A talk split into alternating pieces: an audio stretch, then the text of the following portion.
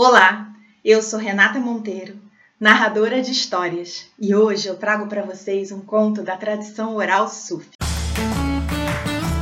Recontando histórias para pensar e sentir.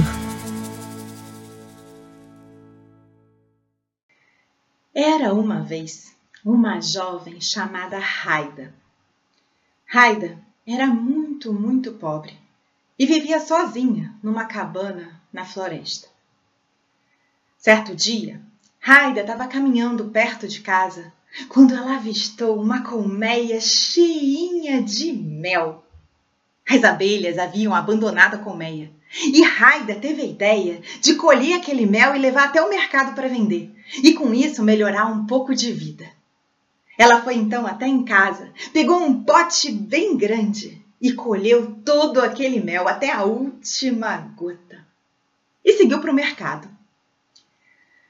Só que o que Raida não sabia é que toda a pobreza de sua vida era por conta de um gênio maléfico que vinha para atrapalhar sempre que algo de bom e útil acontecia na vida de Raida. E o gênio acordou do seu sono quando viu Raida indo até o mercado com aquele pote cheio de mel.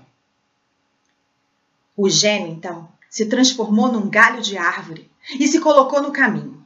Quando Raida passou por ele, ele sacudiu aquele galho, bateu no pote, que caiu no chão e se espatifou, espalhando todo o mel que se misturou com a terra.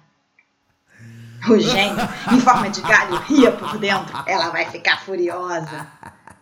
Mas Raida olhou para o mel e viu uma pequena formiga provando uma gota do mel.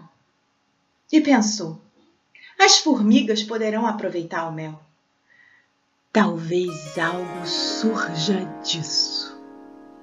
E Raida seguiu seu caminho para casa.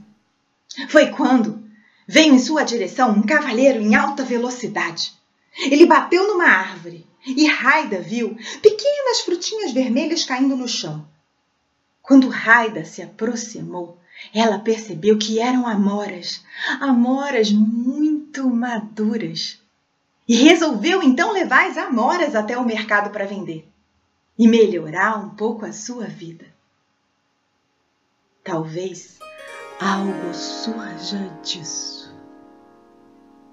Mas o gênio ainda estava rondando a vida de Raida e viu quando ela foi até em casa, pegou um cesto e colheu todas aquelas amoras maduras e seguiu para o mercado. O gênio se transformou num burro e foi atrás de Raida. Quando Raida sentou para descansar, o burro começou a enfiar o focinho no braço dela. Ela ficou incomodada e deu um chega para lá no burro, que se fez de louco e começou a pisotear as amoras de Raida transformando tudo num suco misturado com pelo de burro, com terra. Raida olhou com tristeza para aquele suco, mas continuou a sua vida. Só que nessa hora estava passando por ali nada mais, nada menos que a rainha e viu tudo o que tinha acontecido com Raida e resolveu ajudá-la.